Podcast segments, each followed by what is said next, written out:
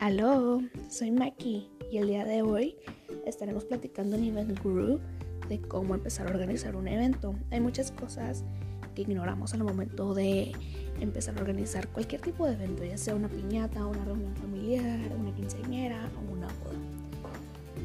Nosotros simplemente empezamos diciendo, bueno, quiero que haya tacos, quiero que haya alcohol. Mm, ¿Qué tal si ponemos una mesa de postres o de snacks? ¿Y si lo hago yo? ¿Si contrato a alguien? Mm, ¿Qué más? Y así vamos pensando conforme pasan los días en qué podemos hacer, qué podemos poner. Ya no quiero la carreta de tacos, ahora quiero hacer ensalada de coditos y pollo frito. Mm, manteles rosas, caminos de yute. Pero hay un pequeño detalle del que nos olvidamos todos y es elegir la fecha. Tengo cinco años de experiencia, bueno, un poco más porque en la universidad yo me encargaba de organizar los banquetes finales de cuatrimestre. Mm, la fecha es algo súper importante, es lo primero que tienes que tomar en cuenta.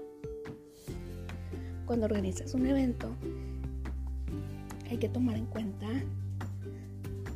la fecha, es lo más importante.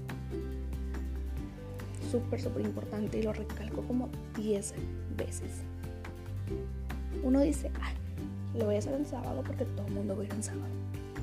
No, no es cierto. No toda la gente va en sábado. O sea, ni al caso. En sábado tú pensaste que todo el mundo iría a tu evento. Ya sea boda, quinceañera, piñata, bautizo, gender reveal, baby shower, despedida soltera. O sea, escucha todos los eventos sociales que estoy diciendo. Y no estamos tomando en cuenta que viene la India Yuridia ese fin de semana al palenque del rancho. O que viene Mijares con, no sé cómo se llama el otro cantante, pero Emanuel, Rafael, algo así. O que viene Talía con Paulina Rubio, no sé. O sea, no tomamos en cuenta los otros eventos que vienen a presentarse a estadios y cosas así. No digo Ricky Martin porque en mi rancho no se presenta Ricky Martin. Em, pero todo el mundo dice es que en sábado todo el mundo va a ir. No es cierto. Tengo cinco años dedicándome a esto de lleno. En viernes invitas 120 personas y de las 120 te van. Uy, ya me perdí. Es que me golpeó. ok, en viernes invitas a 120, de las 120 personas te vienen 115, 110, 100 personas. En sábado invitas a 120 y llegan 80. Me ha tocado eventos que ni la mitad llegan. Y es una frustración porque uno invierte, gasta, planea, se organiza para que llegue a la mitad, un poquito más o un poquito menos. No se crean ese mito de que en sábado todo el mundo va a los eventos. Em, yo siempre digo, piensa bien tu fecha. Proyectala bien. Me ha tocado clientes que dicen, quiero hacer un bautizo eh, de 8 horas, 10 horas. Tuve una clienta en especial, ella venía de Ensenada. Yo vivo en Mexicali, en Mexicali hace un calorón terrible. Y Ensenada tiene el clima delicioso. Un clima que yo envidio. La clienta quiso empezar desde la 1 de la tarde del sábado, porque yo le dije que los bautizos nomás los manejaba de 1 a 6. Y me compró 7, 8, 9, 10, 11, 5 horas extras. Las vendí en 3.500 pesos, que son ahí, son como 10 mil pesos. A la una le llegaron todos los invitados, pero para las 5 de la tarde le quedaban 20 personas. Estaba enojada y quería que le regresara su dinero.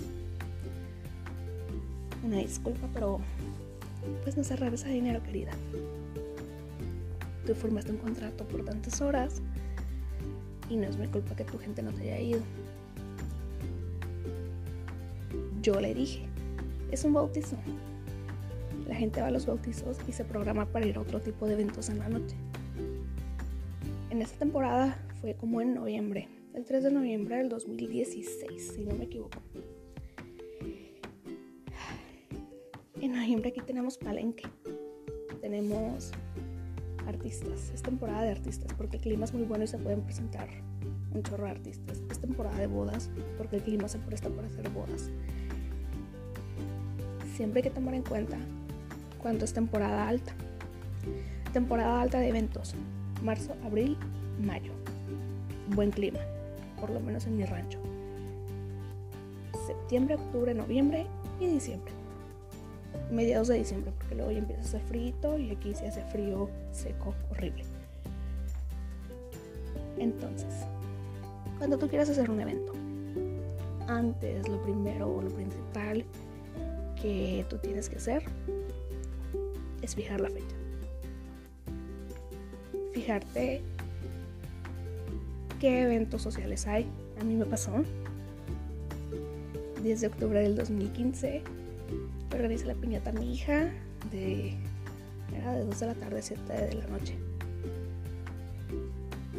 Hice barbacoa a 80 personas. Hice espagueti, compré piezas para 20 niños. Em, me llevó la gente. Pero me llegaba y me dejaba el regalo y se iba. Yo no comprendía por qué. Hasta que escuché cohetes tronar. Y dije, ¿qué pedo? ¿Qué es eso? y me cayó el 20. Era el día de la inauguración del béisbol. O sea, la gente prefirió irse al béisbol, o sea, no me quedó mal. Me fui, me dejó el regalo, pero me quedé con toda la barbacoa. Estuvieron como 30 personas al momento de servir. O sea, yo malamente no me fijé en la fecha, ignoraba qué tipos de eventos había Sabía que era temporada alta porque en el trabajo teníamos un chorro de trabajo. Y desde ahí fue así como que ponte trucha. Cada que quieras hacer un evento, hay factores que revisar. ¿Mi evento hay en temporada alta? Sí o no. Viernes, sábado o domingo. Yo en sábado digo que no haría un evento, porque en sábado pues es mi bautizo, pero también es la boda del primo de mi prima, es la quinceañera del sobrino de mi vecina y hay un chorro de eventos sociales. No eres la única, no es el único. miles, o sea, por más pequeño que sea el rancho, hay eventos sociales. Tomas en cuenta eso, si caen en temporada alta, si es sábado, si hay más eventos sociales. No digo que no los hagas el sábado, pero pues que valga la pena, que te confirme la gente. ¿Qué hacer ante esta situación? Si tú quieres hacer un evento en temporada alta, y esto me ha funcionado súper bien con mis clientes, les digo, haz un save the date, mándalo. No les des dirección ni hora, ni nada. En el save the date, tú les pones, te invito a mi boda, el día 31 de febrero del 2048 y confirma tu asistencia para yo poder hacerte llegar la invitación. El que no te confirme la asistencia no recibe invitación. Así de puras tu lista. No contratas para gente de más. No haces comida de más. Y en el Save the Date puedes poner que la invitación va a ser para dos personas. Es invitación personal, invitación familiar, tú ya especificas para que se vayan haciendo la idea de que no vas a invitar a todo el barrio. Entonces, tenemos la fecha, la hora, los bautizos. Toquemos el tema de los bautizos. ¿Qué es eso de querer hacer un bautizo con tecnobanda y grupo norteño de 7 de la tarde a 2 de la mañana. O sea, nomás no va. Es un bautizo. ¿Quiénes son los invitados al bautizo? ¿Quién es el festejado? Es un bebé, por Dios. ¿Cómo vas a tener un bebé? Con todo ese ruido horroroso, asqueroso. Y desvelándolo. Moviéndole su sueño. Piensa siempre en eso. ¿Quién es mi invitado al bautizo? Pues los bebés. Ese es tu target. Entonces, yo ahí te platico. ¿A qué hora son las misas? No hay bautizos después de las 12 del mediodía, ni de la 1 de la tarde. Los padres no te bautizan a esa hora. Entonces, ¿por qué quieres hacer tu bautizo como si fuera una peda? Si tienes ganas de hacer una peda, mejor haz una peda. No busques el pretexto. No uses a tus hijos ni los prestes para eso. A mí me tocó un bautizo.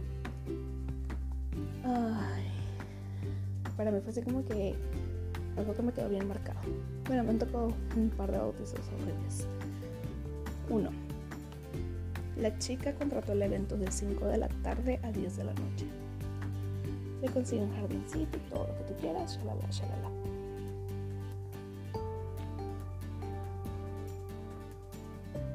Llegó la gente a las 5 en punto.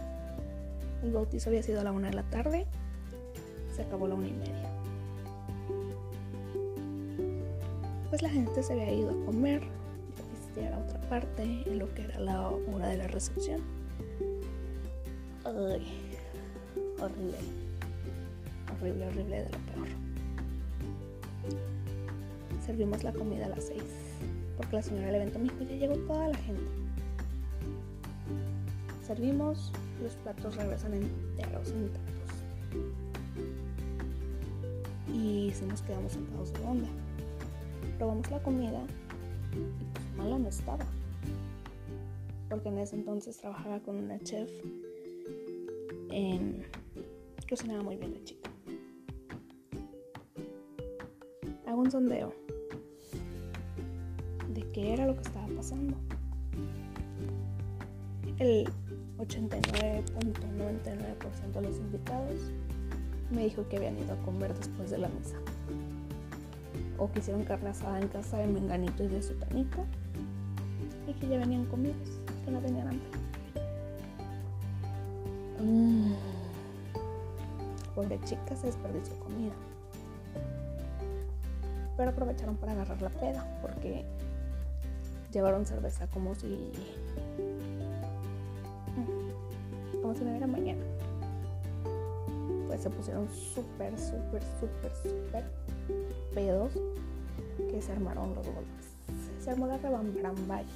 Horrible me rozó una botella en el lado izquierdo de la cara, si no es porque el chico que estaba en barra me quitó. Si no, no se me hubiera dado. Es un evento infantil. Eventos infantiles, prohibido llevar vidrio. Jamás. Donde hay niños no hay vidrio. Y esa es una regla que yo tengo súper en claro porque soy mamá y no me gustaría que a mi hija le pasara un accidente. Segundo bautizo. Este fue en domingo. Muy bonito y todo, por cierto. Fue de la gallinita pintadita, es el trauma de mi vida. La chica pues se fue un domingo porque yo ya no tenía sábados en octubre. Eso fue también en el 2016. 2016 marcó mi vida. Eh, pues esta chica llega a donde yo trabajaba y me pidió un evento para 100 personas. Es un bautizo. Y me dice que tiene presupuesto 20 mil pesos. Faltaban dos semanas para la fecha. Y le dije, bueno, déjame lo checo con mi jefa, hablé con mi jefa y accedió a que le vendiéramos la barra nacional. Error garrafal. Error. Y ahorita les cuento por qué. Elegimos una decoración bien bonita, era bautizo, pero también era piñata. Se veía bien bonito el evento, la verdad. Lucía mucho, tenía su silla Tiffany dorada, manteles de hojita en amarillo, manteles de hojita en azul, súper bonito, ad hoc al tema de la gallinita pintadita. De centros de mesa teníamos unos tronquitos con florecita blanca y teníamos el pollito amarillito en los manteles azules y la gallinita pintadita los manteles amarillos. Se desarrolló muy bien la fiesta. Es cierto, es miedo. La mamá de la muchacha llega. El evento era a las 5 de la tarde, era de 5 a 9. Era un domingo, así que en domingo todavía se presta un poco más. Porque la gente no hace eventos en domingo porque nadie les va a ir, según esto. Llega y me da 4 mil pesos. Y me dice, por si los necesitas, hija. Y yo, no señora, si ni siquiera tiene la mitad de sus invitados, no me dé el dinero. Yo sé por qué te lo digo. Bueno, pues, si usted insiste. Y me las guarda en la bolsa. Ay, si tan solo hubiera estado un poco más colmilludo en ese momento. Horrible. Ay, todavía me da escalofríos a pensar en eso. Em, avanza la primera hora del evento y se me acerca la señora otra vez. Y me dice, mija, aquí te van 5.500 más. Y yo, señora, todavía no tiene el así. Y me dice, yo sé por qué te lo digo. Le dije, no señora, no me puede estar dando dinero nomás porque usted cree saber lo que me dice. No lo necesito. Es más, todavía no me consumo los otros 4.000. O sea, 80 personas, 70, 70, 80 entre niños y adultos. Ahorita la media hora volteo y estaba el jardín atascado, lleno de gente. Había 120 personas, con dos meseros, un guardia, una persona en barra y dos en carreta de comida y un guardavidas. Prosigamos. Ay, aquí es donde me da miedo. Se me saca la señora y me dice que si cuánta gente hay. Y le digo 120, se acaba de consumir los primeros 4000 y todavía le queda lo que me había dado después. No, hombre.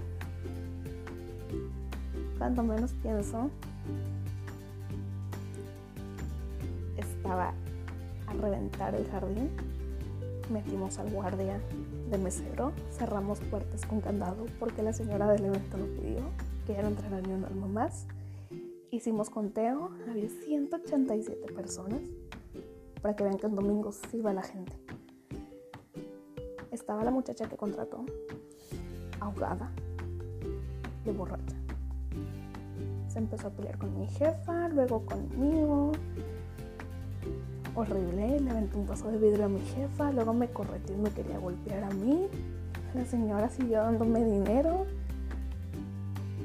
y ni siquiera empezamos el servicio de comida, eran las 8 de la noche y no nos dábamos abasto, pasando más caro.